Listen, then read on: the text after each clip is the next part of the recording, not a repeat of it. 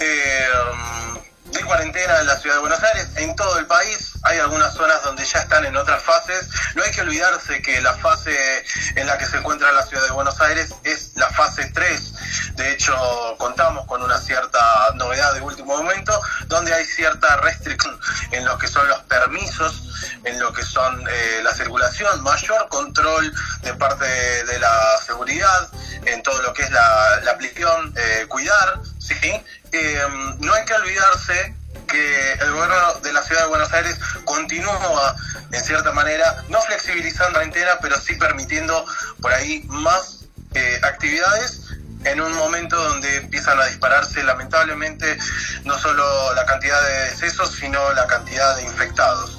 Eh, y se están barajando se están barajando por opiniones de especialistas y de autoridades en otros medios. Nosotros no hacemos más que eh, comentarlo, ¿sí? Eh, que, bueno, peligra lamentablemente que se sature el sistema de salud. Pasamos ahora a lo que sí vamos a tratar ahora en esta introducción del tema. Hemos hablado en estos últimos cinco días, de la semana pasada al día de hoy, con varias patas varios engranajes, me gustaría llamarles engranajes, de lo que son parte de la industria de, la música, eh, no solo a nivel nacional, sino a nivel eh, eh, ciudad, en lo que nosotros hemos podido recolectar testimonios. Mm, hay diferentes realidades, lo hemos dicho al principio y lo decimos ahora. son 90 días sin actividad musical, no están permitidos obviamente los y las grandes aglomeraciones. Están sin laburo sonidistas, iluminadores, stage, DJs, asistentes, eh, todo lo que es logística, montar productores, técnicos, diseñadores, maquinistas, escenógrafos, seguridad, todo lo que es el personal de runner, o sea, lo que es la barra de los centros culturales, comunicadores, prensa, publicistas, empresarios de merchandising, empleados, todo lo que es el catering y muchísimo, muchísimo más. Son 90 días sin muchísimas de esas esos oficios, esos laburos que no están teniendo ingreso. Por eso vamos a pasar a la primera entrevista. Estuvimos en contacto con Hugo Smois, fundador de eh, el Centro Cultural El Emergente, que nos cuenta su testimonio de estos 90 días parado. Este, bueno, te cuento, básicamente repercute de forma muy nociva y perjudicial, ya que este, bueno, antes del, una semana antes del, aislamiento social obligatorio, este, la ciudad de Buenos Aires decretó que nuestra actividad este, funcionara al 50% de capacidad, este, cosa que nos dejó un perjuicio bastante importante, ya que la gente no es que que se hizo algo a cuidar a la gente, porque la realidad es que ese mismo día el subte estaba funcionando y la capacidad estaba sobre explotada del subte. Entonces de día te fingen para ir a trabajar, pero a la noche para ir al espacio cultural a, dispersarte, no. Entonces bueno, desde ese punto terminó pasando que la última semana de trabajo fue muy difícil. Este, eh, fue muy mal en todos los eventos que hicimos. Básicamente perdimos más que no habiendo abierto porque te viene a trabajar, porque desarrollas gastos que tenés que cubrir y que si no abrís, eh, bueno, también es, perjudicial, pero no te sacó liquidez, digamos. Básicamente lo que terminó pasando es que nosotros empezamos el aislamiento social obligatorio después de una semana de haber perdido eh, en todos los eventos. Nosotros tenemos tres lugares, dos tres eventos por día, por semana mínimo. Este, son nueve eventos que te dejaron pérdida. Eh, además de no generar, estás perdiendo. Entonces fue realmente muy nocivo empezar la cuarentena sin líquido. Este, y bueno, este, lo que representa la cuarentena es que el proyecto emergente no es un proyecto que, que tenga fondos externos, sino que se sustenta por el aporte de, del trabajo que hacemos día a día, ¿no? O sea, semana a semana trabajamos y con las entradas y el consumo en las barras se va generando este, ingresos para sustentar el, propio funcionamiento. Entonces, al no poder ir, no generas ingresos, con lo cual no estamos pagando sueldos, no nos estamos pagando el sueldo a nadie, de ninguna de las personas que trabajan en el emergente, no estamos pagando alquiler, pagando absolutamente nada.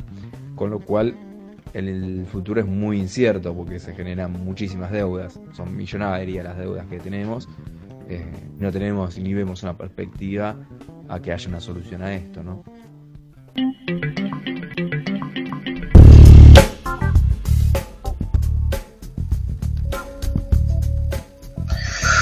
Deudas millonarias, como para resaltar en la declaración de Hugo, fundador de centros culturales emergentes, que repasando tiene tres sedes,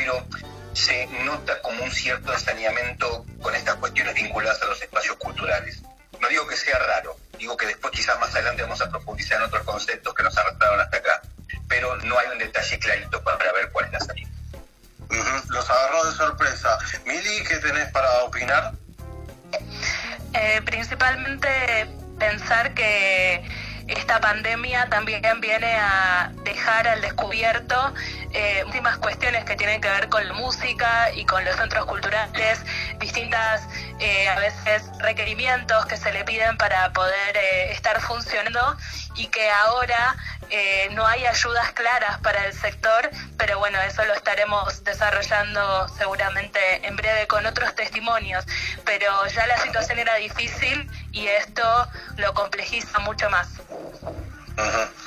Así es. Eh, Micha. Yo creo que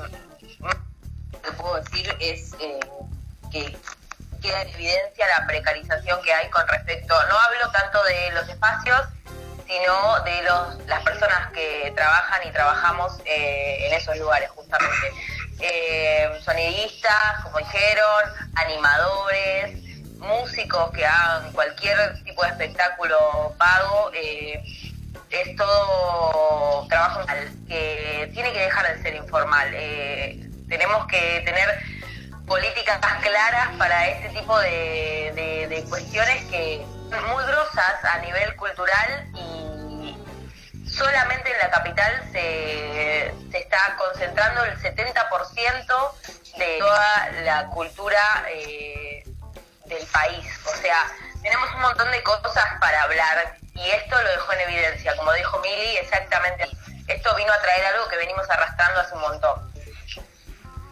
Totalmente, vamos a seguir desarrollándolo. Eh, ¿Valen? ¿Algún comentario que quieras hacer?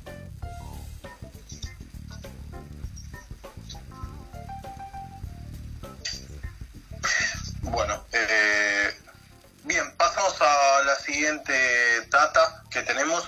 Eh, ¿Quieres presentarlo vos, Santi? ¿Con quién te pusiste en contacto?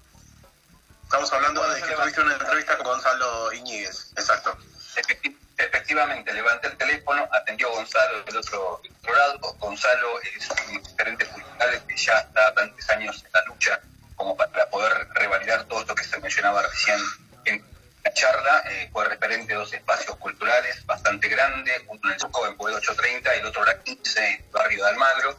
Y ahora actualmente, a través del Movimiento Popular Seamos Libres, es referente la pata cultural del movimiento y tiene a su cargo un espacio cultural ya a lo largo y a lo ancho de todo el país. Perfecto, vamos con esa nota. Escuchemos. Bueno, yo soy Gonzalo, soy militante de Seamos, soy el director del Frente Cultural de Seamos Libres. Tiene, nuclea veintipico de centros culturales a nivel nacional. En Capital Federal tenemos dos espacios culturales, 12 en provincia de Buenos Aires y después tenemos en, en 11 provincias. Hace muchos años venimos trabajando todo lo que tiene que ver con los espacios culturales, los artes independientes. Hemos trabajado en la ley de espacios culturales, y bueno, actualmente estamos trabajando en, en eso, en abrir más espacios culturales y más que nada en sostener eh, a los espacios existentes con, con la cuarentena encima. Bueno, la cultura independiente en general está sufriendo una situación muy horrible porque hace muchísimos años que está, está negada la cultura, que está vaciada de contenido, eh, por batado, vaciado de políticas públicas eh, y vaciado de reconocimiento. Eso dice que no somos espacios culturales o que los trabajadores y trabajadores no, no son parte del sector, no son parte de la industria, eh, no son parte del sistema productivo. Uno tal vez cuando es artista y hace arte y trabaja, eso no la sociedad no lo toma como un trabajo. Y para el Estado y en esta situación queda al descubierto, porque los espacios culturales no nos toman como pymes, tampoco nos toman como IVA, y al mismo tiempo no, no tenemos un marco que nos, que nos regule en sí. Eh, a los artistas independientes les pasa. Eh, no son trabajadores, no son trabajadoras, son gente que está trabajando, haciendo un hobby, posiblemente se, se ve así, pero en realidad somos una parte importante del sector productivo del país. Son miles y miles de trabajadores y trabajadoras que están dentro de los espacios culturales, que hoy son sonidistas, que son barman, que son seguridad, que son productores, que son artistas, que son técnicos eh, y que son gestores y gestoras culturales. Eh, y todo ese sector en un marco de cuarentena eh, no está teniendo ningún tipo de ingreso, porque el Estado no tiene una política directa para sostener a los espacios culturales, desde sus alquileres, sus facturas de luz y gas, y, y la capacidad tampoco de sostener a sus trabajadores. ¿Por qué? Porque tienen, el sector tiene una, una cantidad de informalidad muy, muy grande, muy mayoritaria.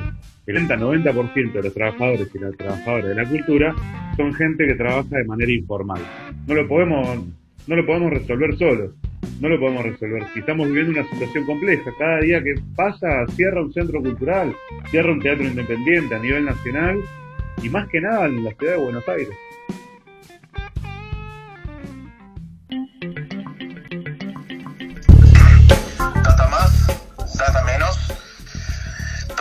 Mismo que los centros culturales recibieron esta, esta bomba, esta situación excepcional de una pandemia que los agarró debilitados y que lamentablemente quedan acá y sin ingresos muchísimas, muchísimas, pero muchísimas personas.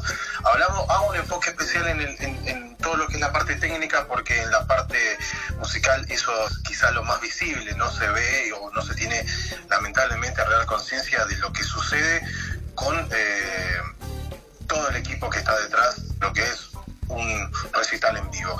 También hablamos con Sergio Visilia, productor, eh, promotor de la Noventosa, ¿sí? evento que realizaba normalmente en Uniclub, que nos decía lo siguiente. Escuchémoslo. Eh, bueno, eh, por lo pronto, nada, cancelación de todo lo que yo tenía programado, de, de cinco o seis shows mínimo y, fiestas que tenía desde ese momento a fin de año ya con, fecha y todo, la que yo produzco, eh, que es la, noventosa en este caso. Todo eso, obviamente, liquidado. Y, en ese momento no, pensabas mucho, porque no sabías bien qué pasaba, ¿viste? No, no. Mm. Hoy creo que no sabemos qué pasa. Y entonces en ese momento no estábamos seguros. Dijo, bueno, durará un mes, durará dos, durará cinco, no teníamos idea. Entonces todo era para para posponerlo, nada más, ¿viste? Bueno, y, también esa cuestión de un principio de, algo totalmente nuevo para todos es, bueno, al principio lo tomás como algo nuevo, justamente, y hasta eh, haces cosas como positivas y le buscas el provecho de alguna cosa diciendo, bueno, cuando termine haré otra cosa, pero, pero nada más que eso, ¿no? O sea, me tomó de sorpresa, dudas de sorpresa, y, con la gran mayoría. Y con incertidumbre como, como también sigue hasta hoy, ¿no? Pero ahora digo, cambió tu, tu perspectiva de, de, ese, de ese momento donde empezaron eh, a cancelar todos los recitales, todos los eventos y empeoró. ¿Qué, cómo em, estás empeoró, ahora? Empeoró 100%, no, empeoró totalmente, empeoró totalmente porque no hay un horizonte. En ese momento tampoco lo había, pero pensabas que, que iba a verlo por lo menos. Y ahora pasaron tres meses y, y no pensás dónde está ese horizonte. No, no, no, me parece verlo a, corto plazo ni a medio, porque mm, ponerle que, que termine esto de una vez por todas. Eh, creo que, el- que el- que la música en vivo, eh, el espectáculo en vivo, perdón, o, Ujú. o- o fiestas, que es donde yo también me muevo, eh, Sí. no, no, no tiene fecha de vuelta. No, no, no, no lo veo posible hoy en día que, que- que se pueda hacer. eh, y ya te digo, no a corto plazo, a mediano plazo, ¿no? O sea, estoy hablando Mm. de, de que no sé si esto se podrá hacer en todo el año que viene, por ejemplo. Esa es mi, mi certidumbre hoy. Sí, creo que económicamente está, está más complicado eh, el, el que trabaja rodeando al artista. No hablo solo del productor, sino también los técnicos, ¿no? O, o, o- o qué sé yo, puede ser mm, eh, fotógrafos. Lo que tiene también esto que es.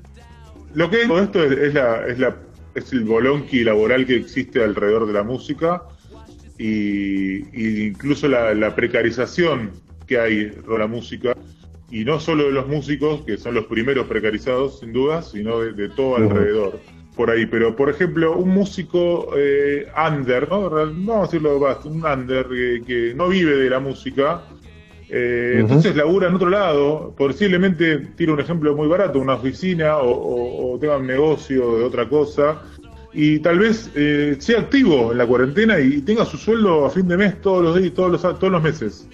Eh, este músico no necesita ayuda económica, en realidad, ¿entendés? Eh, y Sí, sí. capaz el que labura de músico, pero la verdad que muy pocos laburan de músico. Los que laburan de músico tienen dinero muchas veces, entonces tampoco necesita ayuda Abel Pinto, por ejemplo. ¿entendés? Entonces, eh, ¿quién queda en el medio? En el medio hay muchos productores, muchos eh, sonidistas que laburan de- con 10 bandas, ponele, por te un ejemplo, y laburan de eso, y hoy no tienen laburo, eh, porque ese es su laburo. Eh, hay fotógrafos que se dedicaban solo a laburar con bandas, eh, con shows en vivo, y obviamente tampoco tienen laburo. Eh, los, los jefes de prensa sí se, se siguen laburando porque las bandas siguen activas. Entonces ahí hay un, un cierto sector laboral rodeando la música que me parece el más siempre en, la- en el ámbito independiente, ¿no? Porque la realidad es que los otros, o sea, me imagino que capaz estoy hablando de Jarro, pero me imagino que el manager de Ciro no, no está mal económicamente. Entonces, eh, me parece que, que hay un sector ahí en, en ese en esa parte independiente, esa parte under, eh, que rodea la música y que no es exclusivamente el músico, que es el que más está siendo vapuleado por esta pandemia y tal vez eh, el que está difícil cómo ayudarlo, porque cómo, porque no, no está claro qué medidas tomar todavía en la música, a pesar de que hay protocolos que se están saliendo y etcétera, ¿no?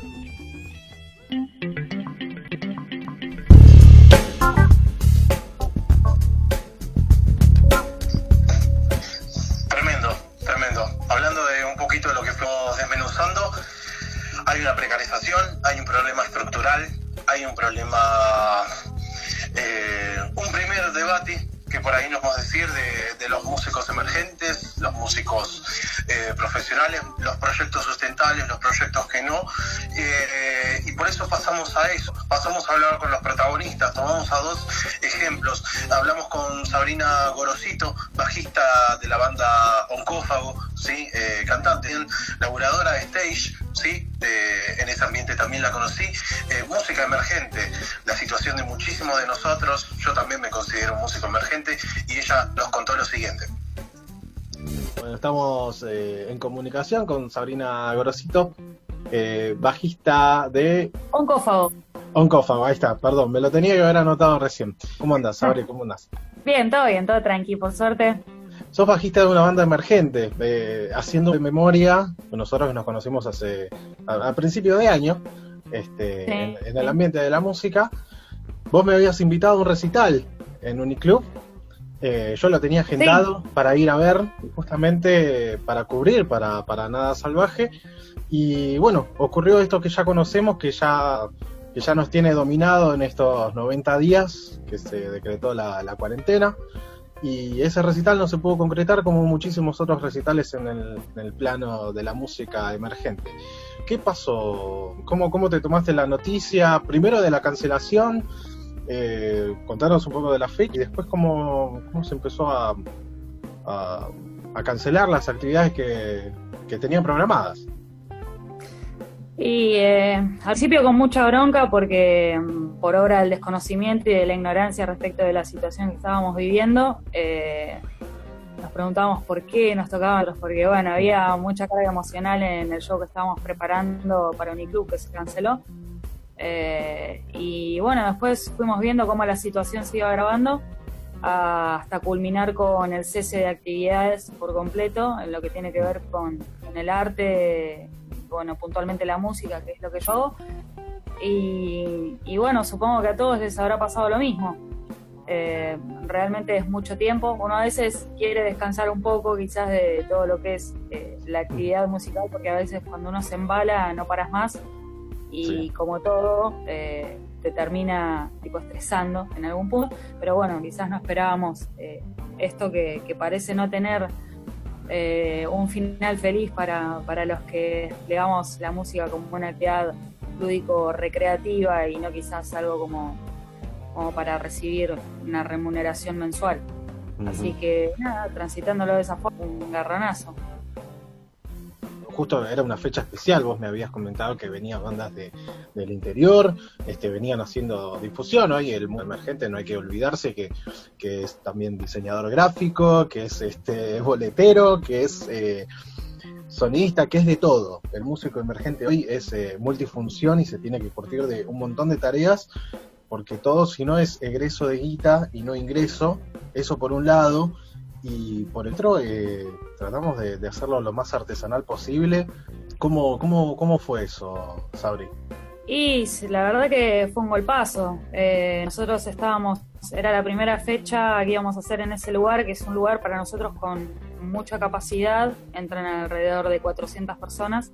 Era un desafío para nosotros hacer un, show de ese, de ese tipo, así que estaba muy preparado por, por parte de la gente de producción también. Eh, quien estaba llevando eso era Noise Ground, que es una ah, productora que está con bandas independientes eh, hace años y realmente lo hace muy bien. Eh, y este año lo venía haciendo de maravilla. El año pasado, tipo, explotaron, o sea, es una productora que se hace de abajo, pero estás muy piolas y, hace un estudio de campo interesante de lo que a la gente le gusta como para llevarle a la gente la propuesta que, ellos consideran piola y traer quizás músicos que nunca vienen. Para nosotros era un placer laborar por primera vez con ellos en una propuesta grande y bueno, se pinchó. Eh, lamentablemente, tanto lo nuestro como lo de un montón de o sea, no, no solo eso, sino que, imagínate que, bueno, eh, yendo puntualmente a lo del tema del protocolo, eh, no solo se cortaron los shows, que en este caso sería lo de menos, eh, pero la gente que labura de, dar clases o los que simplemente sacan una moneda para financiarse en la gama musical de algún show y tienen que ensayar tampoco, o sea, hay cosas básicas que, bueno, todavía no sabemos qué va a pasar. Y que lamentablemente algunos músicos lo llevan a cabo de la más responsable que pueden, eh, porque si es por, por lo que tiene que ver con la aprobación y todo eso, no, nunca se va a dar porque claro. es así, porque estamos en un lugar en el cual la actividad musical quizás no es un laburo de los que se considera piola o para algunos ni siquiera es un trabajo, eh, para gente que desconoce obviamente, y, bueno, por eso quizás se deja tan relegada o, no es considerado algo esencial.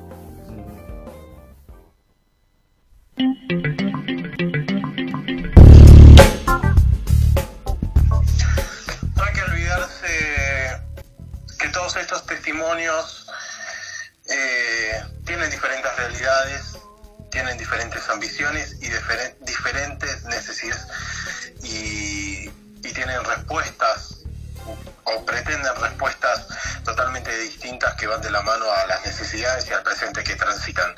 Em, brevemente, em, ¿quiere alguno de ustedes levantar la mano eh, para opinar? Andy.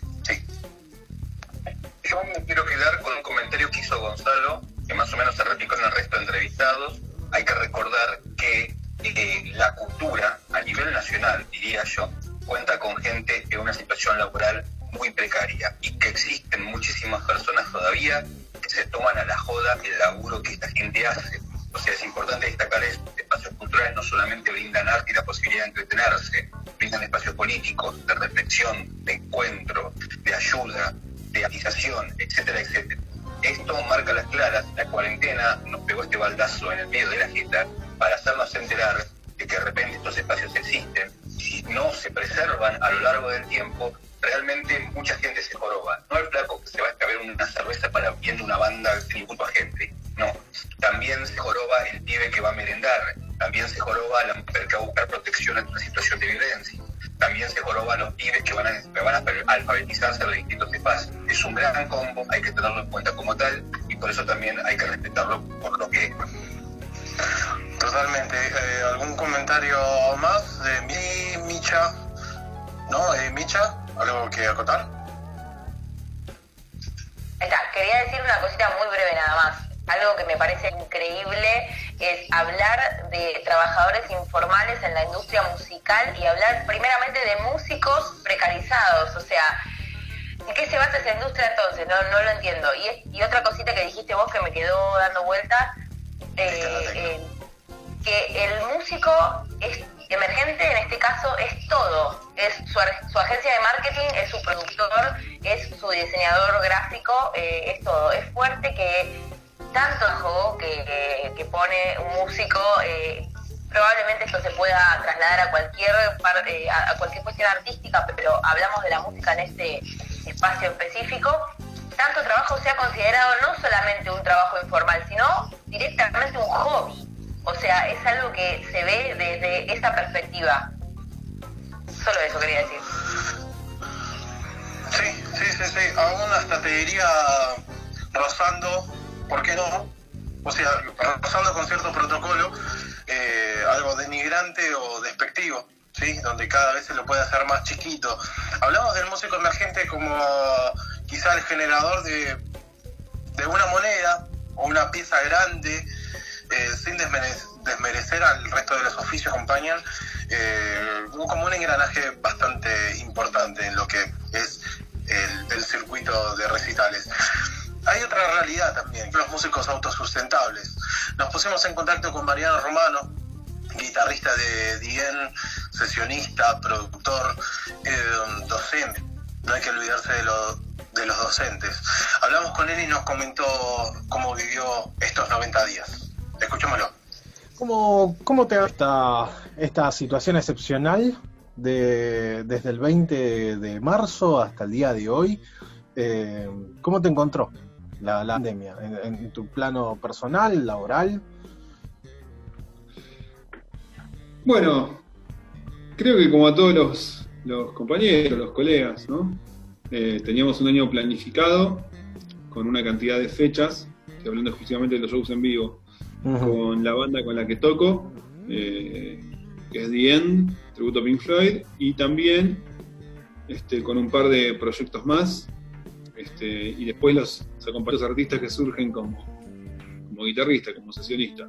Uh -huh. Teníamos planificado un año de, en principio, unos 20, 30 shows, giras por exterior, México, Sudamérica, Argentina. Tremendo. Y bueno, todo lo que es la música en vivo, ya sabemos que en todo el mundo fue muy afectada por esto. Uh -huh. Así que bueno, estamos esperando volver a los escenarios, eh, pero por lo que hablo con colegas, tanto músicos del vivo como productores o productores de teatro, amigos, lo vemos muy difícil para este año, o quizás a partir de noviembre, con suerte, octubre, noviembre, volver a las tablas. Sería interesante porque hay mucha gente que, más allá de los músicos, son los asistentes, la gente de teatro, la gente de sonido, la gente de técnica, está uh -huh. muy afectada por, por esta situación. Eh, bueno, eso, prioritariamente, prioritariamente eso, ¿no? Tiene más preocupados la vuelta a los escenarios, pero entendemos que también es una actividad este, de segundo orden, si tenemos en cuenta lo, médico o, la provisión de alimentos ¿no? para la gente, que es lo principal hoy. Vos vivís de la música, podés decir que vivís de la música, sos un productor, sos un músico eh, profesional con una amplia trayectoria. Eh, ¿Cómo ¿Cómo venís sobreviviendo? Es una palabra un poco rara, pero ¿cómo venís eh, afrontando ya casi 90 días de, de cuarentena? ¿Cómo, ¿Cómo, la venís pasando? Afortunadamente yo tengo un estudio, este, tengo un home studio además del estudio profesional que uso en Spector. Eh, y en este home studio puedo desarrollar una serie de tareas que, que van haciendo que uno pueda ir ganando dinero, ¿no? Principalmente las clases online son, son una punta que muchos docentes tuvimos que recorrernos para eso. En mi caso personal las complemento con producciones.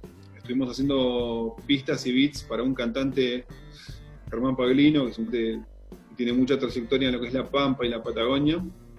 Por otro lado, yo también estoy trabajando como sesionista, o sea, como guitarrista, guitarras para pistas que se hacen para, para el exterior. Este, y también, bueno, este, junto con mi socio hacemos pistas, fuimos ganando dinero por eso, son pistas que hacemos para, para el exterior. Este, no temas propios, sino covers. Este, y bueno, la sumatoria de, de, lo que hacemos con los beats, las pistas más las clases, este, nos podemos ir manteniendo, ¿no? El gobierno intenta dar con estos subsidios que se dieron, el gobierno y otras instituciones como el INAMU. Yo no apliqué para la del INAMU, pero sí tuve la suerte, bueno, de, entrar en la lista de monotributistas para poder percibir algo de gobierno. Sí. Eh, y mm, con eso fuimos capeando el tiempo. Por suerte todo lo que fue trabajo a distancia, en producción, en pistas, en beats, y algún que otro trabajo de publicidad, ya lo teníamos agendado y eso nos permitió no bajar el nivel de ingreso, eh, o al menos no bajarlo tanto como podría haber sido en circunstancias normales. Lo que sí perdimos, todo el dinero del vivo, ¿no? Al día de hoy, entre The End y otros proyectos, más o menos unos 22 shows, lo cual es una cantidad de plata considerable, ¿no? Sí, sí, sí, tremendo.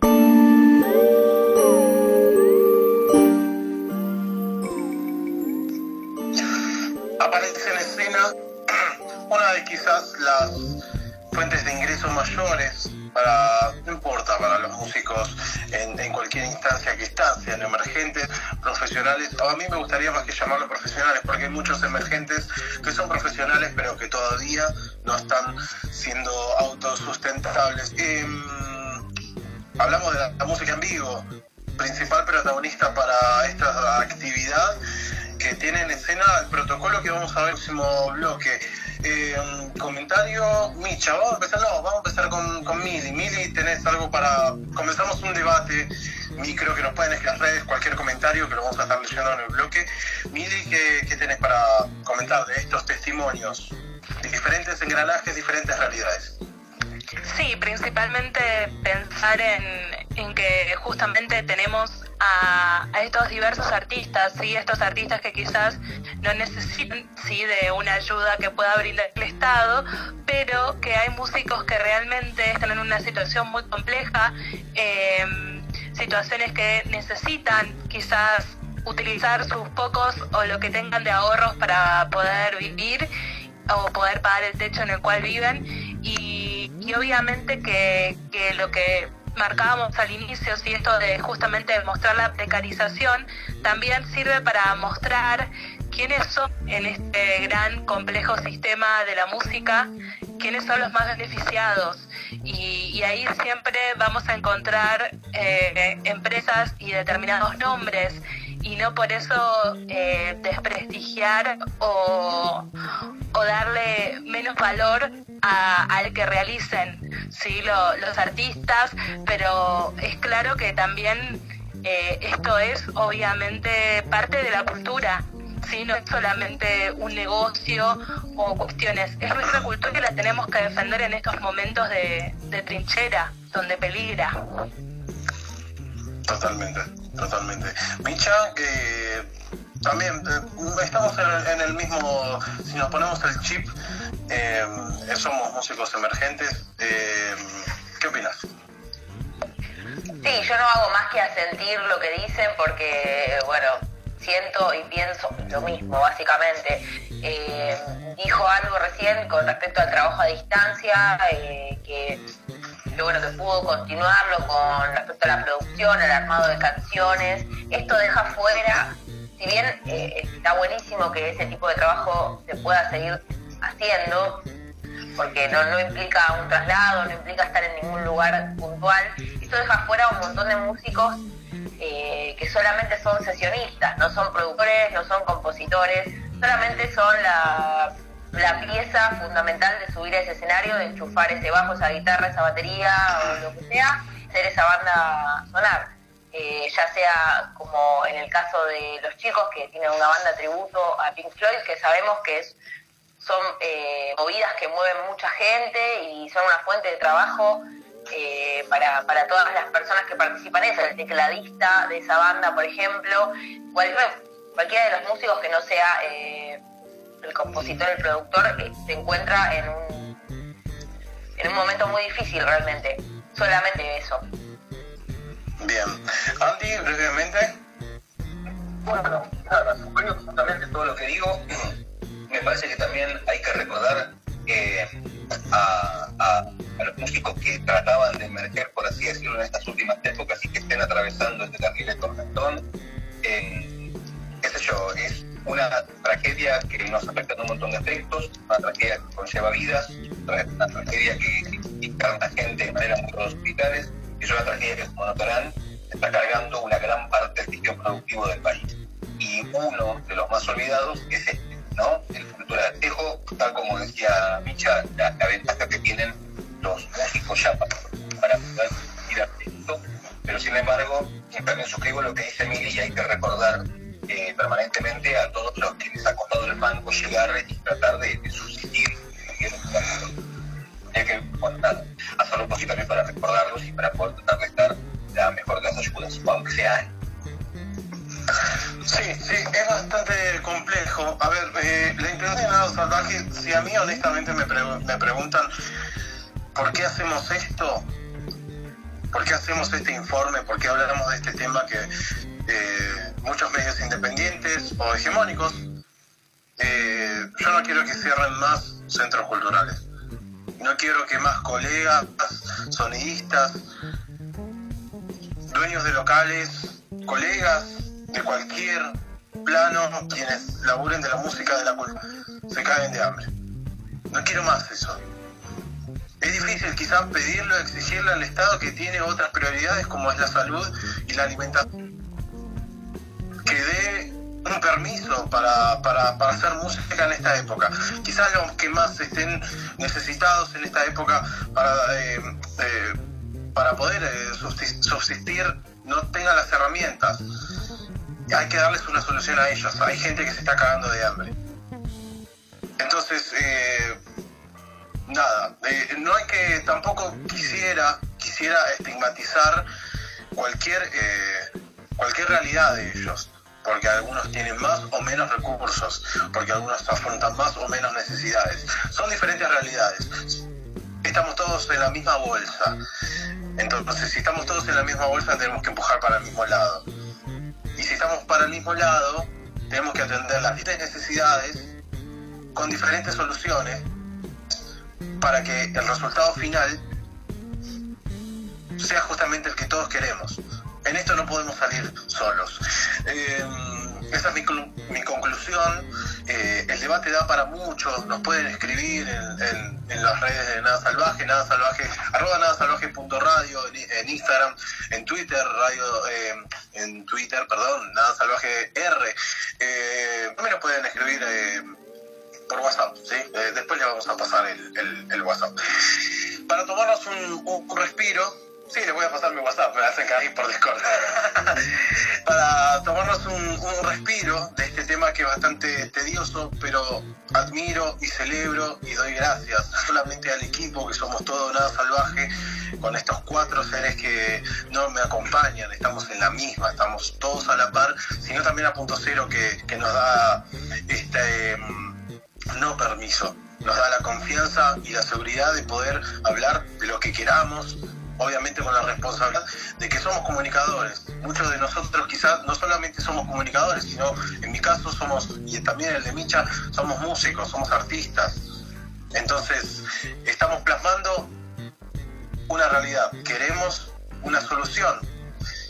Nos gustaría que este programa sea quizá para llevar a las autoridades de las que aspiramos en una semana, en, el, en la parte 2 de este informe, poder hablar algu- con algunas de ellas y que el reclamo se eleve y que llegue a quien tenga que llevar para encontrar una solución. Vamos a tomarnos un descanso, ¿sí? meditemos, reflexionemos, ¿sí? nos vamos con una canción que eligió nuestra amiga Valentina, que está en el rol de producción hoy, que, eh, es de REM, vamos a decirlo bien, escribo yo, All the Right Friends, ¿sí? Antes con todos los spots publicitarios de los emprendimientos que nos acompañan y que bancan este proyecto que no es ni más ni menos que fomentar, incentivar la cultura emergente. Volvemos con más, nada en la parte 2. Nos adentramos en el capítulo 2, ¿sí? Eh, que es el protocolo. Un protocolo, hay que decir, eh, hubo varias versiones, ¿sí? más o menos en un orden cronológico, vamos a poner a tiro a la gente. Em, un protocolo que, habita la, que habilita la actividad musical, obviamente sin público. Esto está considerado la sala de ensayo, los estudios de grabación y los clubes de música. Presten bien atención. Este protocolo se elaboró en un principio entre ACMA, también anoten, la Asociación Civil de Managers Musicales de Argentina, en conjunto con el Ministerio de Cultura del Gobierno de la Ciudad, con Enrique Abogadro. ¿Sí? Em, el medio y el, eh, eh, y el principal protagonista es el streaming, ¿sí? O sea, para hacer recitales en vivo, este principal problema eh, de esta fuente de ingreso para muchísimos emergentes, muchísimos músicos autosustentables, es, son los recitales. El streaming podría ser monetizado, ¿sí? Quiere decir, pagando una entrada o con donaciones de parte del público. ¿Sí? obviamente hubo varios protocolos ¿sí? En lo que va estas últimas dos semanas, una semana te diría, les cuento, eh, de los cuales las siguientes entidades como UMI, la Unión de Músicos Independientes, ADEM, el Sindicato de Argentinos de Músicos, sí, Clumbi, la Cámara de Clubes de Música en Vivo, y la Red de Mujeres de En Sonido, la R pidieron una cierta ampliación, ¿sí? ¿Por qué? Porque eh, lo que no queda claro son el tema de las acreditaciones en cuanto al permiso de circulación, ¿sí? incluir más espacios musicales eh, habilitados, que esto fue una reforma que terminaron de, hacer, se hizo más abarcativo a lo que son los espacios culturales, eh, incluir a las salas de ensayo, ¿sí? para que puedan justamente ensayar para poder grabar un streaming, ¿sí? habilitar lo que son las clases particulares, obviamente con el distanciamiento social que, que se pretende frente a esta pandemia, no hay que olvidar que estamos en pandemia, no podemos hacer cualquier pelotudez. Em, de un metro y medio, dos metros, obviamente con el alcohol en gel, el lavado frecuente de manos y con un tapaboca. Y un punto polémico, revisar el horario de esta actividad, donde solamente se puede hacer una franja horaria desde las 21 horas hasta las 5 de la mañana. Los requisitos para los músicos los artistas quienes puedan hacer esta actividad tendrían que eh, um, obviamente mandar completar un formulario que lo pueden entregar por el gobierno de la ciudad de Buenos Aires enviarlo un mail que está adjunto en esa página eh, y te pide como requisitos tener un disco grabado y ser socio por lo menos de una de las siguientes entidades lo que es el ADI o SADAI um, bastante polémico. Yo estuve leyendo varios protocolos, pero los donde sigue estando flojo son los, siguientes en los que te voy a charlar, a vos que estás del otro lado. Obviamente, el, el, horario de circulación de 21 a 5 horas de la mañana, ¿sí? Eso está en el punto 5. En el punto 6 dice, se permite dos personas para traslado de equipo, quiere decir el personal solamente esencial para poder volcar un escenario en vivo. Eh, obviamente no hay que tener mucha, no maquinaria, sino mucho equipo, lo cual es un filtro de que en vez de tener cinco asistentes tenés que tener dos hay tres personas que se están quedando sin laburo, sin comer, hay que tener atento a eso. En el punto 7 dice, en caso de utilizar instrumentos de viento se debería colocar una barrera de acrílico para evitar la propagación del aire. Anótenlo también como algo polémico. ¿Por qué? Lo vamos a desarrollar en breve. En el punto donde dice medidas de prevención de realización de eventos, dice en el punto 8 que deberá mantenerse la, la distancia social obligatoria Obviamente, estamos en pandemia. Se evitará la interacción a menos de un metro cuadrado. ¿sí? Todo personal de asistencia deberá tener un intercomunicador. Eh, vamos a adentrarnos en este tema que es bastante polémico. Obviamente con los mismos protagonistas, si te fuiste a algún lado, con Hugo Smois, fundador de El Emergente en todo su polo cultural. Hablamos también con Gonzalo Iñiguez, ¿sí? referente de lo que mm, Seamos Libres, ambos en la parte de locales, de centros, espacios culturales. También hablamos con un productor emergente, hablamos con Sergio Vicilia y con dos músicos, eh, una emergente, una emergente Sabrina Gorosito de la banda Oncófago y también con Mariano Romano de Dien. Vamos al primer testimonio, volvemos con Hugo Schmois del emergente que nos decía su opinión acerca de este protocolo. El también es bastante incierto. La transmisión vía streaming no es una solución, o sea, si bien es un primer paso y lo celebramos, estamos contentos porque haya una posibilidad de acercarnos a, a trabajar, este, es muy complejo, digamos, 10 personas solas y que hacen una transmisión en vivo, una banda, las bandas que tocan en, los espacios emergentes son bandas emergentes que muchas veces cortan muy pocos tickets, digo, ¿no? Entonces, este, abrir ir con el protocolo que ya tiene un costo de per, de per se entre eh, materiales eh, materiales de desinfección y, y cuidados de personales este, hasta el personal mínimo que hay que tener, que bueno, una persona para limpiar, hay que estar limpiando constantemente, una persona tiene que estar abocada a la limpieza, una persona tiene que estar abocada a la técnica o dos personas a la técnica musical, depende del espacio, en uno de nuestros espacios no podemos trabajar sin, sin un stage, o sea, necesitas un sonidista y un stage. Y después, si vas a hacer streaming, vas a necesitar un técnico de streaming, de mínima, más si vas a hacer eh, filmarlo, las cuantas cámaras quieras filmarlo. Y después la banda. Entonces, bueno, es como muy poca gente, se entiende que hay que cuidar a las personas, pero bueno, no deja de ser un limitante para generar ingresos. Entonces es muy complejo, digamos, para nuestro pendiente emergente, bandas que están en su primera etapa de gestación, poder lograr que puedan generar ingresos a partir de la transmisión en streaming. Es difícil, digamos, que una banda que por ahí corta 10 tickets, 20 tickets, que es el promedio, por ejemplo, en la sede de Gallo, las bandas cortan 20 tickets con suerte, 30 tickets la, la banda que mejor eh, trabaja. Entonces, que esas, ese tipo de estilo de banda puedan hacer streaming y es una opción, digamos, ¿no? Porque poder hacerlo lo puedes hacer, pero salvo que la banda tenga ganas de invertir y, generar un material para, para tener, este, es muy difícil. Eh, bueno, en principio las restricciones ya cambiaron. Sea, si hoy entras a la, página del gobierno de la ciudad, ya amplía la cantidad y los, tipos de espacios. Ahora permite los clubes de música, sala de ensayo, teatro, estudio de grabación, espacio cultural independiente, centros culturales, teatro independiente, salones de mironga, peñas, local de baile clase C, este, locales de música, canto y variedades, estudio de filmación y fotografía, estudio de radio, estudio de televisión, espacios culturales y teatros de gestión pública. O sea, con lo cual amplía eh, el espectro de lugares. Este, estamos esperando que se publiquen en boletín oficial este, estas modificaciones ansiosamente para saber si también amplía la cantidad de artistas que pueden participar, porque la es que amplió y nos permite, esta, esta modificación nos permite trabajar, pero eh, es cierto de que hay una restricción en cuanto a qué artista puede presentarse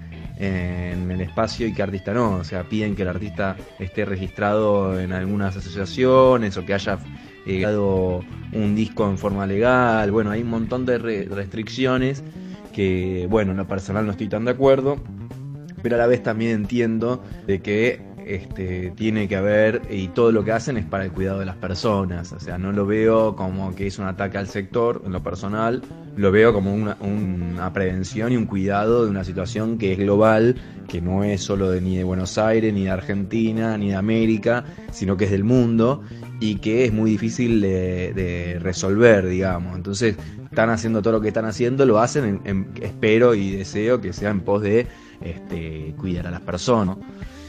Después sí, es cierto de que genera un costo y que hay que hacer una inversión porque hay que comprar un termómetro, un termómetro que vale más o menos 7 mil pesos y, que después va a haber que, que, mantener la, la limpieza del lugar constantemente y bueno, eso lleva este, va a haber que tener barbijo, va a haber que tener este, alcohol en gel, va a haber que tener este, elementos de limpieza que sean usados constantemente, eso tiene un costo, ¿cierto? Pero bueno, este, nada, es muy difícil la situación, hay que cuidarnos, eso es una realidad, entonces es como... Eh, yo lo entiendo de que tampoco podemos esperar que el Estado nos resuelva todos los problemas, este, porque es un, va, no sé, digo, es algo que es muy grande de resolver y como nosotros tenemos el problema, lo tienen también los bares, los restaurantes, lo, las peluquerías, digo, los problemas es un problema global, es un problema no solo de la cultura, ahora la cultura es un bien eh, ya previsto en la, en la Constitución, es un bien humano, este, previsto en la Constitución de la ciudad y bueno, tiene que tener un tratado y un cuidado diferente. Este, yo creo y espero que se empiece a trabajar como se está trabajando este, en encontrar respuestas y soluciones. Eh, hubo un rápido, o sea, la primer, el primer protocolo que se presentó en Buenos Aires excluía un montón de los espacios en el cual, por ejemplo, a nosotros nos excluía, y al transcurso de una semana, eh, respondiendo a los reclamos del sector, este, ya hay modificaciones. Eh, en, la página, entras a la página y yo reciente leía los lugares que permiten. Entonces, bueno, empieza a haber una, pequeña apertura a que las cosas empiecen a tomar una forma. Después, la realidad es que, bueno, eh, es muy difícil eh, resolver los problemas, digo, no, no, magia no puede hacer nadie, digo, ¿no? Este, entonces resolver el problema de todo el país y es, algo que no sé si se va a poder hacer. Entonces, bueno, están tratando de generar herramientas como para, bueno, antes no teníamos nada, ahora tenemos algo. Entonces vamos a tratar de mirar el, vaso medio lleno, no el vaso medio vacío. O por lo menos trato en lo personal de, tener esa perspectiva, ¿no?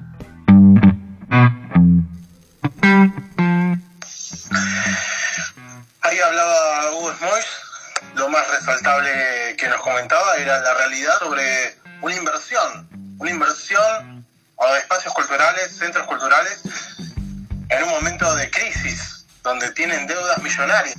Veamos también la opinión de Gonzalo Iñiguez.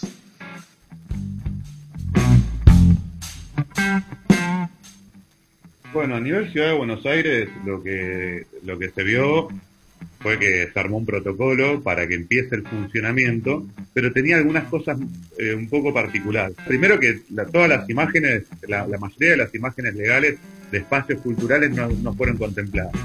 De algunos sí, como club de música en vivo, pero después tenían que ver con otro tipo de habilitaciones de espacio. Nada que ver con teatro independiente, centro cultural, y de hecho todos los clases, hay, hay algunas clases B, clases que, que tienen que ver con la capacidad, el tema de la clase no, no entraban. O sea, el 85-90% de los espacios culturales de la ciudad de Buenos Aires quedan afuera.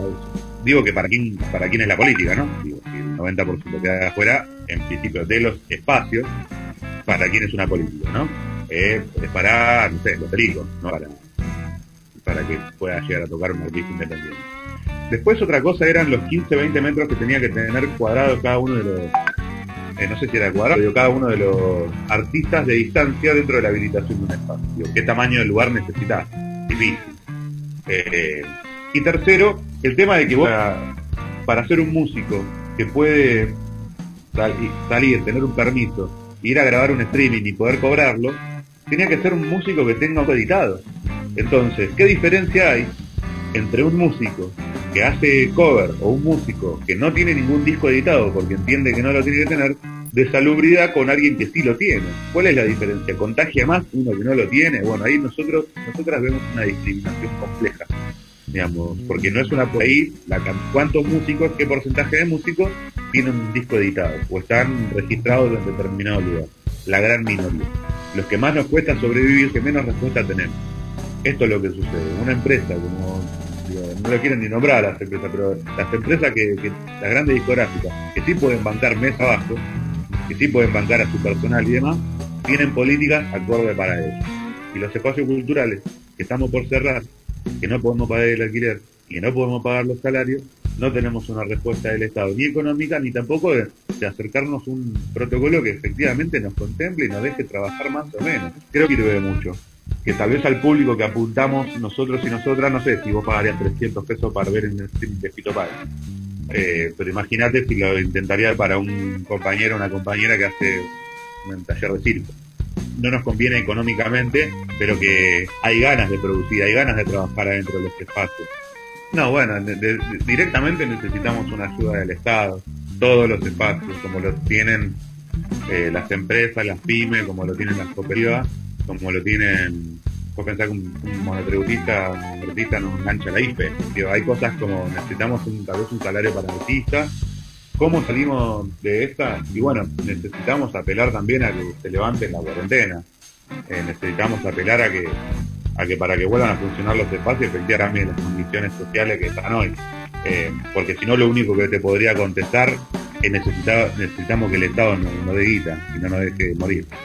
No dé para pagar el alquiler, que agarre con el ENRE y resuelva el tema de las tarifas que nos están cobrando lo mismo que si hubiéramos abierto, que banquemos lo del tema de la OBE, que nos sostenga la ley de alquileres, que nos sostenga una ley de espacios culturales para que nos den incentivo constante, que podamos registrar a nuestros artistas y que le hagan producción al mismo gobierno, requiere que haya una plataforma virtual del gobierno para hacer producción artística y que eso sea el, el, el interfase que tienen con los artistas a nivel nacional, a nivel ciudad, que les sostengan un salario, porque si no la construcción que venimos haciendo hace 15 años se va a caer y va a haber que, soplar de la ceniza. El arte y la cultura siempre resurgen, siempre vuelven a salir. Pero es la sociedad quien se queda sin ese derecho.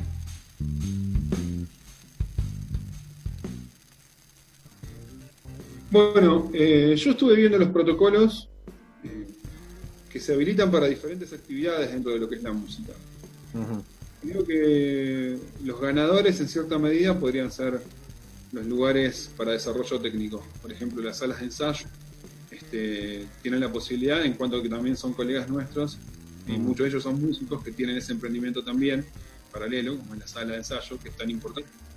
Eh, pueden salir ganando porque se puede volver a la actividad, se puede ensayar, si se tienen en cuenta las normas de higiene que el gobierno pregona y en todo el mundo, ¿no? Tapabocas, lavarse la mano con continuidad, este, cuidar todo lo que es el hardware, los micrófonos, este, cuidar o tener una limitante de la cantidad de gente que concurre a los lugares, ensayar y eso. Las salas pueden ser beneficiadas. En cuanto a los lugares, yo no soy un experto, no soy un empresario de, de producción de la música, no sé si a un lugar grande le rinde tener 15 personas separadas por dos o tres metros, eh, por lo cual no se llena el lugar o la capacidad y es muy difícil cubrir los costos con esa cantidad de gente. Por otro lado, para muchas actividades o para las mayorías se dijo que eh, el horario tentativo iba a ser entre las 21 y las 5 de la mañana. Eh, por lo cual queda exceptuada una parte importante de la franja horaria.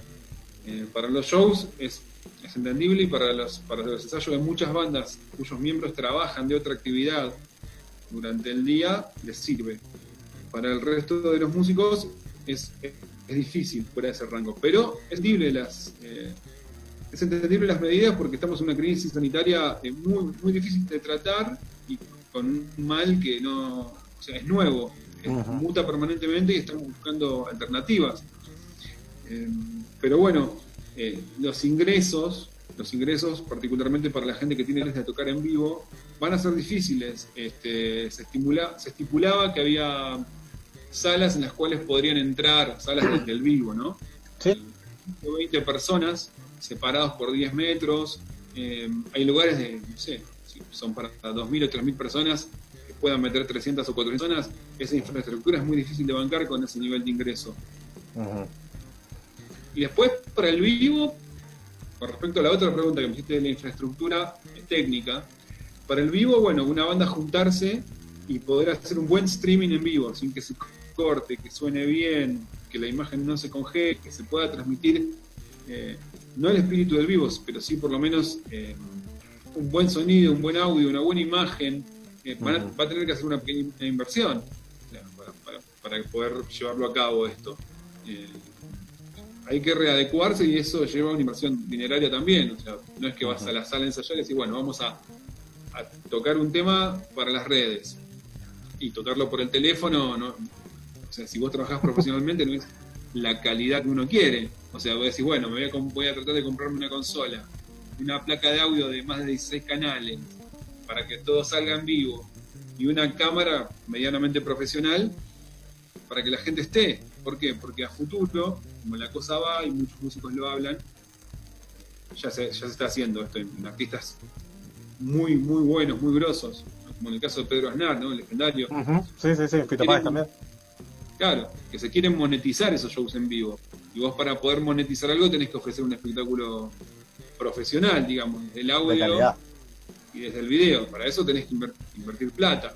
La, la, readecuación va a ser grande y creo que nos vamos a manejar por un largo tiempo con, la modalidad de streaming hasta que vayamos mechando el vivo y vuelva a ser como antes. Lo cual los expertos dudan que vuelva a ser enteramente como antes. Así que estamos un poquito con esa ansiedad, ¿no? De ver qué es lo que va a pasar.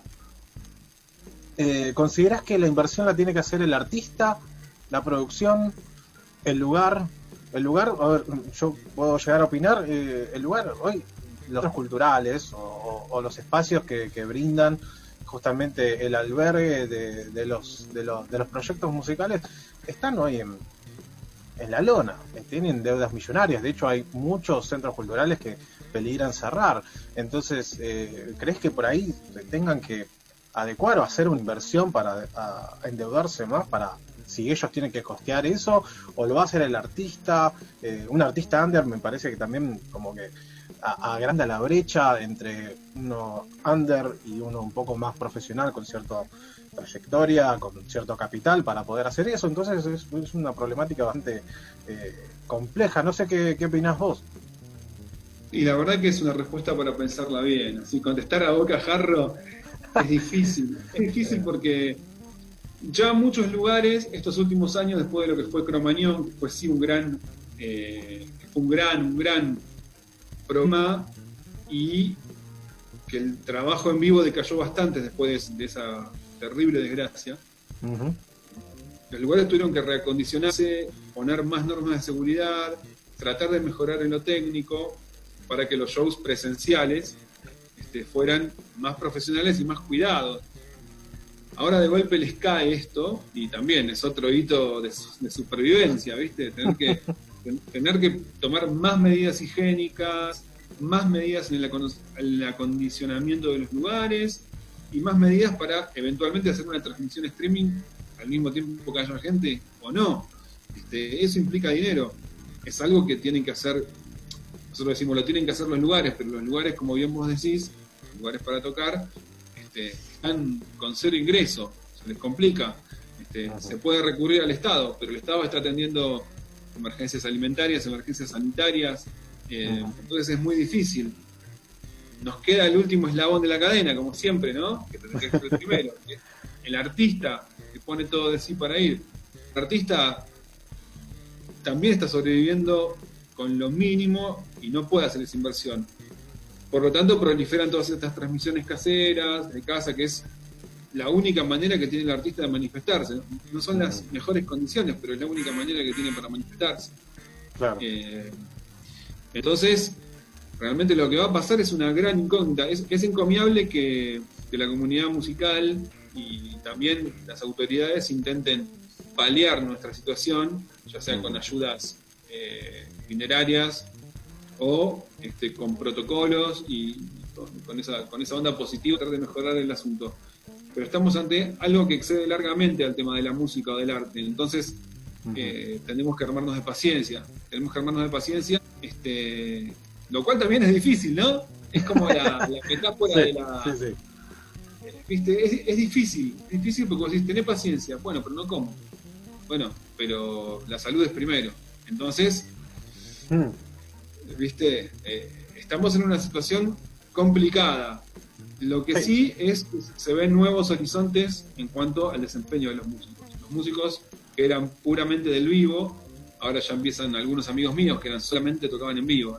Ya empezaron a comprarse su placa de audio, aprender a usar software casero, grabar desde casa, para poder hacer esas grabaciones que, que todos los músicos, creo, desde su casa, cada uno de su casa, dividiendo la pantalla.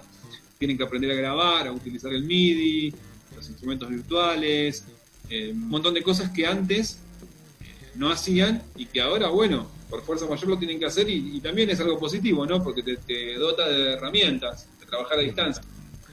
Así que bueno, no, no todas son pálidas. Dentro, de- dentro de esas pálidas, viste, hubo que ejercitar la- el ingenio y la creatividad, ¿no?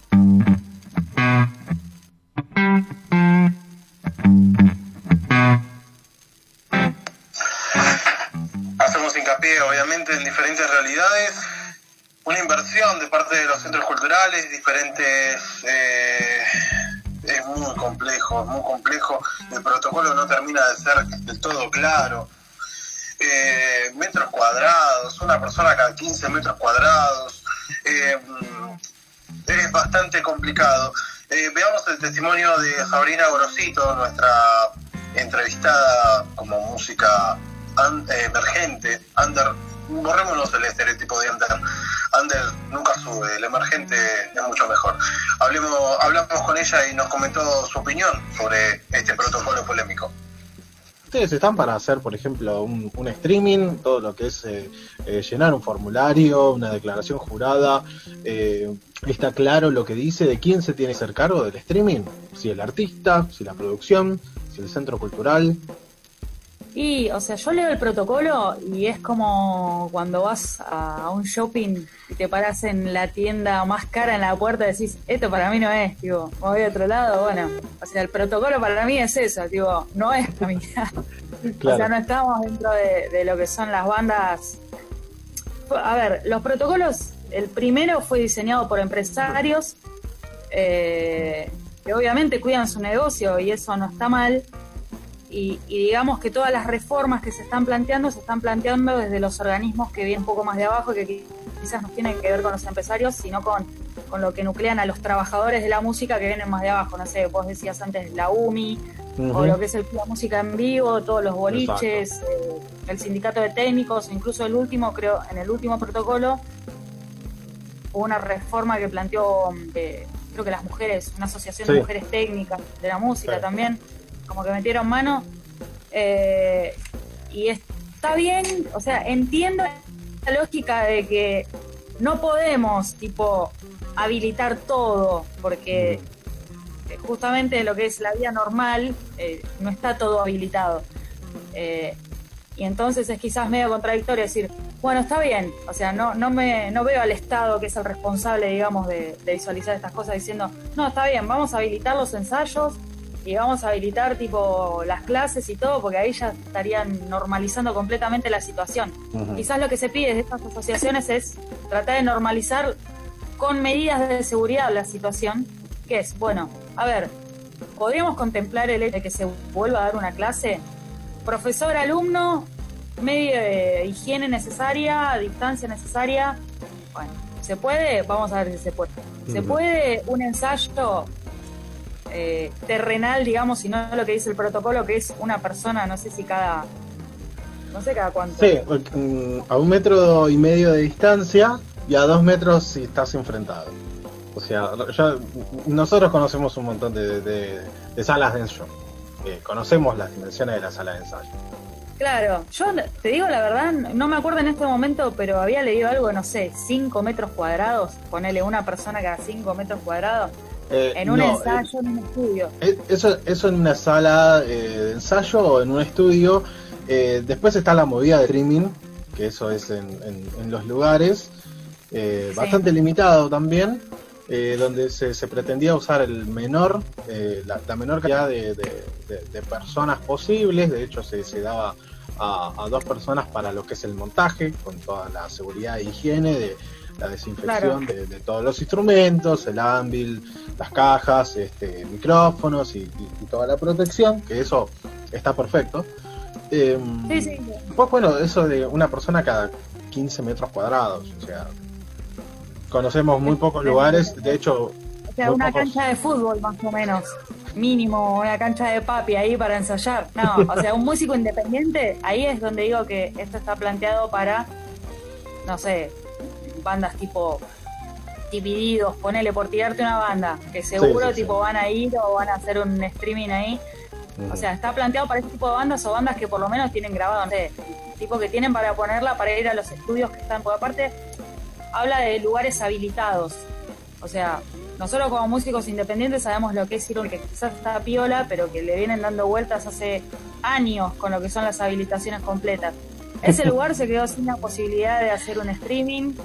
Caso de que te interese, poner a mí, no me interesa hacer un streaming porque no, o sea, no, no, no, no tiene el corazón que quizás nuestra propuesta musical desea, por decirte algo. Pero no sé, sé que hay algunos a los que garpa, tipo a, Divididos o a ese tipo de bandas o, las bandas que son les sirve ir a hacer un streaming. Y si vos en el protocolo ponés que el local tiene que estar habilitado y ahora no vas a hacer habilitaciones, o que los locales que cumplir con medidas que tipo ningún local cubre, solamente los caros, tipo los estudios, no sé, eh, MLC o no sé cómo se llama ese estudio, o, esos lugares archicaros que, que no están en las posibilidades de un músico independiente, menos si no sé, si ese músico vive por ahí en dar clases Nunca jamás la posibilidad de decir, bueno, junto la guita como para ir y pagarme un estudio para hacer un streaming. Y la gente, tipo, encima te tienen que pagar por el streaming. Como... ¿Vos crees que nosotros que somos tan cercanos al público y cada uno con su proyecto tiene cercanía con el público, que está compuesto no solamente por familia, sino por amigos, amigos de amigos, eh, y, la movida emergente, mal llamada under, podemos decir que, es bastante bastante copada, no te diría solidaria, pero copada. ¿Vos crees que se van a copar con justamente lo que es un, recital de streaming de alguien? Hablemos de un emergente que lo, pueda llegar a hacer. Mira, ayer eh, terminó la primera edición del Jerez Fest, que es festival de una productora archi independiente, pero que labura muy bien con los artistas, que se llama GTC. Mm. Eh, que mm, es muy piola. Eh, eh, ellos no alquilaron ningún lugar, o sea, el streaming lo hicieron mediante un sitio de internet, cada uno desde su casa y, tratando de laburar de la mejor forma posible lo que es el audio, como en un laburo de edición piola. Y después eso se largó en vivo, eh, en una página no recuerdo, pero sí recuerdo el nombre del festival que es Jerez Participaron muchas bandas de las que son de nuestra movida pero bueno, en ese caso, los que pudieron participar son los que en su casa cuentan con todos los elementos, de casualidad se quedaron con el equipo en su casa, con la placa de grabación en su casa, con la computadora en su casa, con los cables en su casa, con todo en su casa, porque, o sea, tampoco está permitido tipo que vayas al lugar a buscarlo y si te paran, no puedes ir con tu instrumento en la espalda, porque si te paran, tipo, o sea, la área no está regulada, todavía no hay un permiso, entonces, ¿qué haces, tipo, con una guitarra en la espalda? Eh, nada, son bandas que de casualidad lo pudieron armar en, su casa porque tienen las cosas. Eh, pero bueno, también como que tenés que contar con un montón de medios y, organizarte de una forma nueva. Para hacer un streaming que estuvo, estuvo piola, pero no te digo que hubo 100 conectados. O sea, ponerle que hubo 30 y, y nada, estaría bueno que la propuesta funcione realmente. Pero es muy complicado también, porque la gente, viste, tipo, no sé si se copa, es con, con un streaming de una banda que no pueden ir a ver en vivo, o sea, lo ven así, tipo, y capaz que le aburre. O sea, si vos querés llevar a conocer una propuesta y la propuesta encima tipo es nueva, no sé si voy a entretener a alguien mostrándole algo por el celular o por la computadora. O sea, lo más probable es que tenga que apelar a la emoción del vivo para que realmente no la fibra.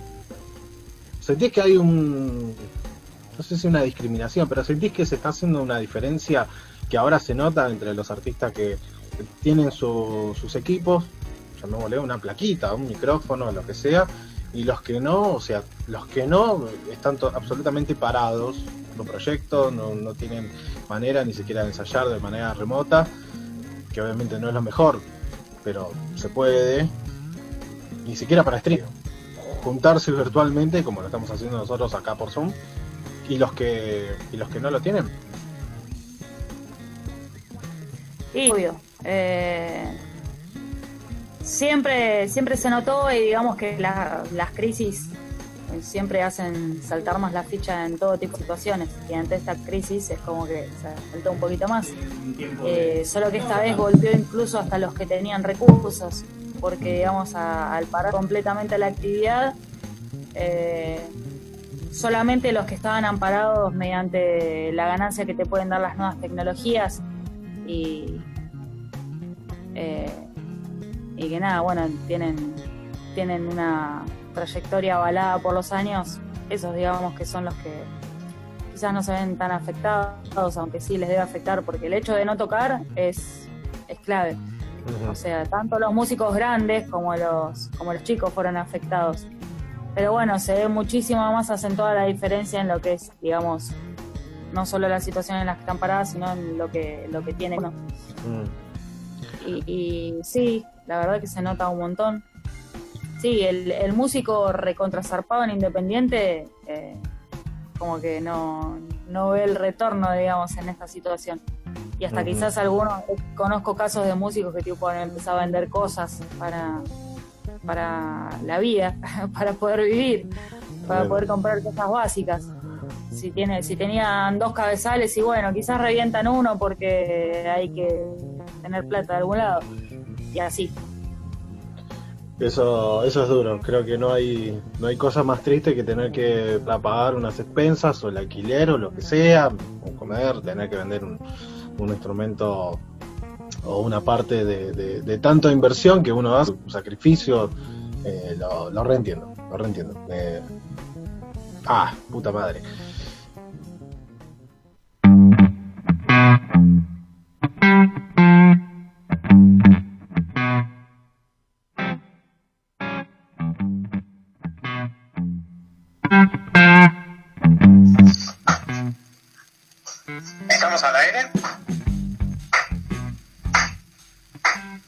Sí, señor, está al aire. Estamos al aire. Bien, eh, tenemos entendido que mm, hubo un problemita técnico. Lo último que nos escuchó de la entrevista de Sabrina hablaba de que había varios músicos que lamentablemente tenían que posponer los sueños. No hay que olvidarse de los sueños, que son el alimento al alma. Justamente en este emprendimiento, en este camino que tienen que vender sus instrumentos, una parte de su equipo de gran inversión de muchos años, de mucho tiempo, para comer, para pagar un servicio. Esta es la realidad de lo que está pasando ahora. Un montón de músicos que no pueden tener su ingreso extra, que los ayudaba a, pagar un servicio, a poder darse un gusto, ni siquiera les digo un, un lujo, tomarse una birra con los pibes después del ensayo nos podemos poner totalmente críticos con respecto a la estructura que hoy está en la industria de la música nacional. Nos ponemos eh, exquisitos y con una justa batalla que librar, que esto es una nueva batalla a nivel mundial, en lo que es eh, de las regalías, el vuelco, de cómo redistribuye las ganancias de los músicos, eh, Sadaik y Adi. Podemos hablar también de que los técnicos no están involucrados y no están ni siquiera incluidos o pensados en esa, en esa temática, en esa, en esa distribución del ingreso. Eh, el tema es bastante complejo, dado también algunos temitas externos que la verdad que no me quiero desplayar en eso porque tenemos un programa comprometido con, esta causa. Eh, obviamente el resto de las, de las notas, agradecemos infinitamente a Sergio Visilia como productor, manager emergente, a Sabrina Gorosito, música emergente, bajista de Oncófago, Mariano Romano, músico de Dien, productor musical, Gonzalo Iñiguez de Seamos Libres, Hugo Schmois, fundador del Emergente, por habernos prestado este tiempo en entrevistas de cercano a 30 minutos. Realmente estamos muy contentos y les agradecemos el tiempo y por haberse sincerado y volcar una problemática que nosotros queremos hacer visible. El día de ayer pudimos participar de lo que fue una charla abierta organizada por Estudio Urbano. No hay que olvidarse de que Estudio Urbano pertenece a lo que es la Dirección Nacional, eh, perdón, la Dirección General de Música a cargo del Gobierno de la Ciudad. Eh, órgano que promueve Juan Manuel Beati, ¿sí? abogado, director de este ente, promotor de la ley de mecenazgo cultural, fue uno de los que fomentó que haya más financiamiento de parte de las empresas. Eh, también estuvieron en esa charla Juan, eh, Juan Ignacio Vázquez, ¿sí? presidente, de la, presidente de la UMI, Unión de Músicos Independientes, promotor de uno de los tantos beneficios de que Spotify se uniera y pudiera dar un subsidio de 10 mil pesos a los músicos. Nacho Perotti de Clumbi, presidente de la Cámara de Clubes de Música en Vivo, ¿sí? Manager de los espíritus y dueño del espacio Plasma o Club Plasma, ubicado en Barracas. De parte de Idear, eh, Eduardo Sempe, dueño de la fiesta clandestina, y Ana Tarántula de ATIA, lo que es Asociación Argentina de Técnicos e Ingenieros de Audio.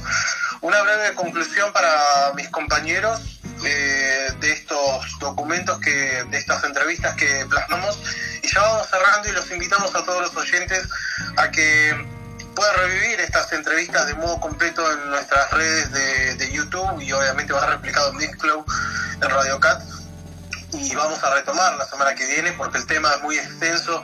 Nos queda data acerca de la charla que tuvieron ayer estas entidades. Eh, se libraron dudas, hay también eh, eh, varias curiosidades, varias declaraciones polémicas de lo que fue la charla de ayer, los protagonistas que les nombré recién, de este protocolo, de esta problemática que nos afecta a todos, a todos. No me gustaría que la cultura se privatice puedo decir esa frase, eh, Andy, Michu, Valen, Mini. Simplemente decir que ojalá que esta experiencia nos empiece a dimensionar lo importante que es la cultura, lo importante que son los espacios culturales, lo importante son los artistas, y que si se me permite el producto, hemos de cagar de risa de aquellas personas que se rompen el alma practicando, aprendiendo, estudiando, tocando en el escenario, produciendo, generando contenido, porque mm, el arte básicamente nos hace libres de alguna manera u otra. Yo me quiero poner un poco superior a eso, pero simplemente eh, quiero que esta situación tan excepcional de atravesar una pandemia, de atravesar una situación insólita para toda la humanidad, tenga un antes y un después que sea útil para todas y para todos, y en donde la cultura empiece a ocupar el espacio que necesita ocupar. Una cultura que fue bastardeada, para que resurja e incluyendo a todas las personas que ahora en este momento se están cayendo del sistema. Totalmente. Eh, sí, claramente hay un antes y un después, hay un cambio de paradigma. Fue una de las reflexiones que hizo Ana Tarántula. Ojalá que la podamos tener eh, en vivo en el programa de la semana que viene. Michu, ¿qué reflexión tenés de estos testimonios, de este programa pesado, pero que merece ser atendido? No nos podemos hacer los boludos. Creo que Nada Salvaje se caracteriza por no hacerse los boludos con los temas que, que pasan, que le pasa a la gente común. Eh, te hablamos así, del otro lado, te hablo a vos que nos estás escuchando, porque somos así, no la quedamos, no, no, no te vamos con otra cosa. Michu. Bueno, es así como decís vos, a mí lo que más me queda de lo que escuché de, las distintas entrevistas, los distintos testimonios de los protagonistas reales de lo que está pasando, es la cuestión más reduccionista que tenemos de esta política que se está aplicando, en donde los músicos que ya posean o ya tengan esta infraestructura para poder hacer un streaming son los que realmente lo van a poder realizar. O sea, esto ya está de decir que hay un montón de músicos, músicas eh, y otras personas que participan de estas cuestiones que están afuera. Cito a uno de los entrevistados que dijo que es una ilusión pensar que las bandas que están en un primer estado de gestación pueden estar incluidas en esta flexibilización. O sea, está muy claro eh, que estas políticas están apuntadas a, los músicos, como decías antes, Evi, no profesionales, sino músicos que ya están viviendo de, estas cuestiones. Eh, bueno, digamos, músicos que ya cobran por hacer la música que hacen, músicos que ya tienen discos editados, con todas las complicaciones que sabemos que tiene la industria en este país. El Estado no puede resolver todo, es cierto, también dijo eso este mismo invitado. Eh, esta es una opinión personal la que voy a agregar y de resolver todo, es cierto, pero esto deja muy en evidencia que hace años y años una parte de los ejecutores de la música en vivo se viene beneficiando o se viene enriqueciendo a costa de los artistas, que hace muchísimo tiempo vienen a un escenario cobrando nada o cobrando una pizza y una birra, porque esto lo sabés vos, lo saben todos los músicos que, trabajan en la independiente, Y, bueno, volvemos a la, a la misma discusión de siempre, que esto ya era una actividad precarizada antes de esta situación. Esto solamente lo dejó en evidencia, más en evidencia que nunca. Así que bueno, eso es lo que tengo para decir. Excelente programa, espero que lo podamos seguir el programa que viene porque quedó muchísimo afuera. Así que bueno, hermoso. Sí. Eh, Mili. Sí, en primer lugar, eh, rescatar que, se trató de buscar a la mayoría de voces involucradas en la cuestión. Eh, sumarme a las palabras de Andy y de Michu, en donde volver a, refrescar esto, ¿sí? En donde hay pocos beneficiados y, pensar justamente también que una solución no es la solidaridad de quizás esos artistas profesionales, pero esos artistas profesionales se pueden unir y también alzar la voz de esos que no son tan profesionales, puede empezar a haber un poco más de comunicación y empezar a ver qué se puede hacer. Pero en el medio hay muchos intereses, lamentablemente, económicos. Sí, sí, sí, sí. creo que como, como todo, como en todos lados, como en todos los planos, creo que también cerrando hay se plasma se plasma lo que pasa en la cultura esa desidia de un montón de políticas, eh, se plasma la brecha social y la diferencia y la distancia que se, viene volcando por, las políticas. No hay que olvidarse que también la cultura recibió un golpe durísimo a, nivel consumo, eh, que decayendo en los últimos cuatro años. Eso hace mención Nacho Perotti, eh, presidente de la Clumbi. Eh, no estaba bien parado, sale a la luz toda la porquería y todo lo mal que está la, la, cultura musical, la industria musical. Si hay que tirar tierra, recapitulando, sacando fragmentos de, varios testimonios nuestros entrevistados del día de hoy, eh, creo que todos los músicos que empiezan a hacerse, eh, si bien empiezan algunos para probar, que está perfecto, hay muchos que deciden comenzar una carrera, hay muchos que deciden eh, lanzarse de manera profesional o, con más aspiraciones. La realidad es que eh, todos estamos en la misma bolsa y no, no, y no nos puede, no nos puede agarrar un, estado así. Estamos en, un inmerso quilombo no dejo de pensar en todos los técnicos, ingenieros, sonidos, colegas, iluminadores, stage, eh, que realmente vienen pasando un momento complicado. ¿Por qué? Porque muchos de ellos son monotributistas y una de las implementaciones que se hizo para darle beneficio a los monotributistas no estaban ellos incluidos. Hay mucho trabajo informal, mucho trabajo informal, muchas changas. Esas changas que dicen plomero, carpintero y un montón de otros oficios, también están incluidos estos. Estamos hablando de la cultura, estamos hablando de todos esos que hace 90 días están cagando de hambre y que por ahí tienen que vender cosas que, tan, que con tanto esfuerzo hicieron y consiguieron para poder pagar las expensas, el alquiler, vender instrumentos. Algunos han puesto dueños. Creo que la guita no, no lo es todo, pero en este momento es para comer. Hay gente que se está cagando de hambre y es para, es para poder subsistir. Y creo que el golpe que sí no puede ningún Estado ni ninguna sociedad, hay que tener de la sociedad, el punto oscuro de que la sociedad tampoco está acostumbrada a fomentar y a darle una mano y un espacio de parte de las radios, no hablamos de esta, pero de parte de muchas radios, de que no fomentan la música nacional. Y, y es largo, es largo. Los invitamos a todos a que nos escuchen en esta semana, ¿sí? Eh, este programa en las diferentes redes. Vamos a continuar con este tema. Queremos sumergir la cabeza porque estamos ya ahí, justamente estamos ahí.